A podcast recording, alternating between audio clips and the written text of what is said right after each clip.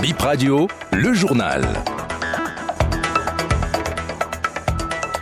Merci d'être encore des nôtres sur cette tranche. Bip Info 9h, voici les titres. Criette, trois ans de prison ferme, requis contre un jeune homme pour avoir séquestré une jeune fille. Le délibéré est prévu pour le 30 novembre prochain. Opération conjointe mairie-préfecture pour libérer les espaces publics et terre pleins centraux, c'est à Cotonou, les équipes sur le terrain ce matin. Bienvenue à vous dans ce nouveau journal. Le monde célèbre ce 15 septembre la journée mondiale de la démocratie. Comment se porte la démocratie au Bénin?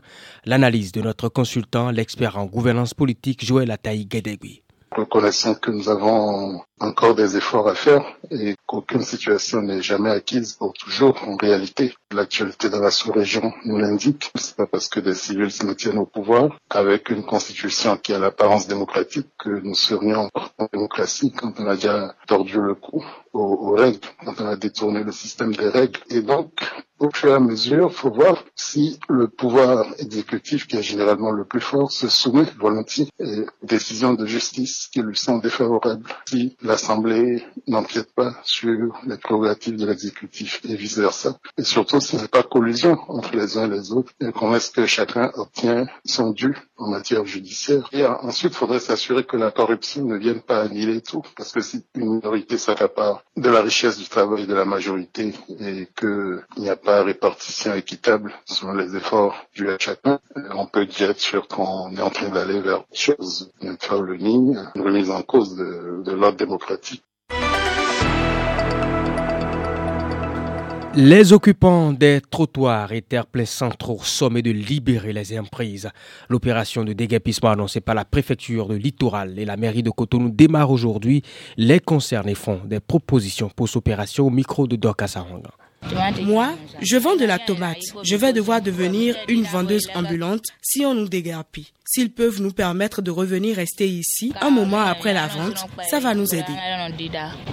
S'ils nous déguerpissent, la misère s'installera pour nous. Parce que c'est ici qu'on arrive à trouver de la clientèle. Même quand nous finissons de faire la vente ambulante, nous revenons ici. S'ils peuvent nous trouver un nouvel emplacement où la clientèle sera aussi présente, on saura que notre souffrance a pris fin. Des fois même, nous sommes obligés de retourner dans le marché là-bas les soirs à cause de la mévente. Nous venons de Sofla d'Auto. J'avais une grande boutique de divers au marché Saint-Michel. Mais à cause de la mévente, j'ai dû commencer par vendre de l'orange pour nourrir les enfants. Si nous déguerpissent, qu'allons-nous manger Que les autorités nous aident. La rentrée scolaire est proche. Nous n'avons même pas encore acheté les fournitures pour les enfants.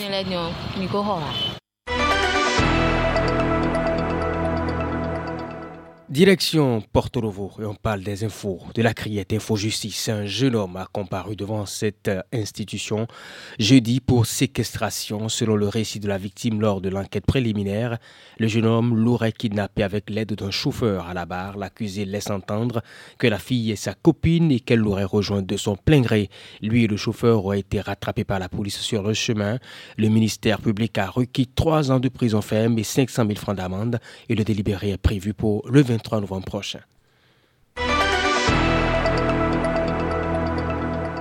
Infobip Radio Leonardo Siamao Santos, représentant des Nations Unies au Sahel et en Afrique de l'Ouest à Cotonou, ce jeudi 14 septembre en provenance de Lomé, le diplomate mozambicain achève sa tournée de prise de contact et familiarisation avec les plus hautes autorités des pays où il est accrédité ministre des Affaires étrangères et chef de l'État.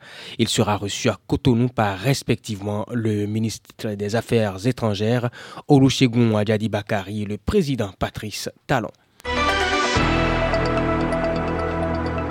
Vous l'avez suivi dans nos éditions d'hier, c'est la saison des tomates. Il y en a à foison sur nos marchés à des prix très abordables. C'est aussi la période de gros gâchis concernant ce fruit, faute de conservation. Le chef Jean-Luc Vermont nous donne quelques astuces pour conserver la tomate. Le concentré de tomate, celui qu'on utilise le plus fréquemment au niveau de la cuisine, bon, on part sur la base d'une purée hein, qu'on va laisser réduire euh, avec beaucoup d'attention pendant 2-3 heures. On peut la terminer au four également pour la sécher très très légèrement. Et ces purées se conservent très très bien également. On peut les travailler euh, directement en congélation dans des petits baquets comme les baquets qui servent à fabriquer les glaçons. On va les étaler dedans, les mettre au congélateur en les filmant. On part sur d'autres procédés euh, avec euh, la mise en conserve, peut être réalisée aussi de manière assez simple, ou la stérilisation.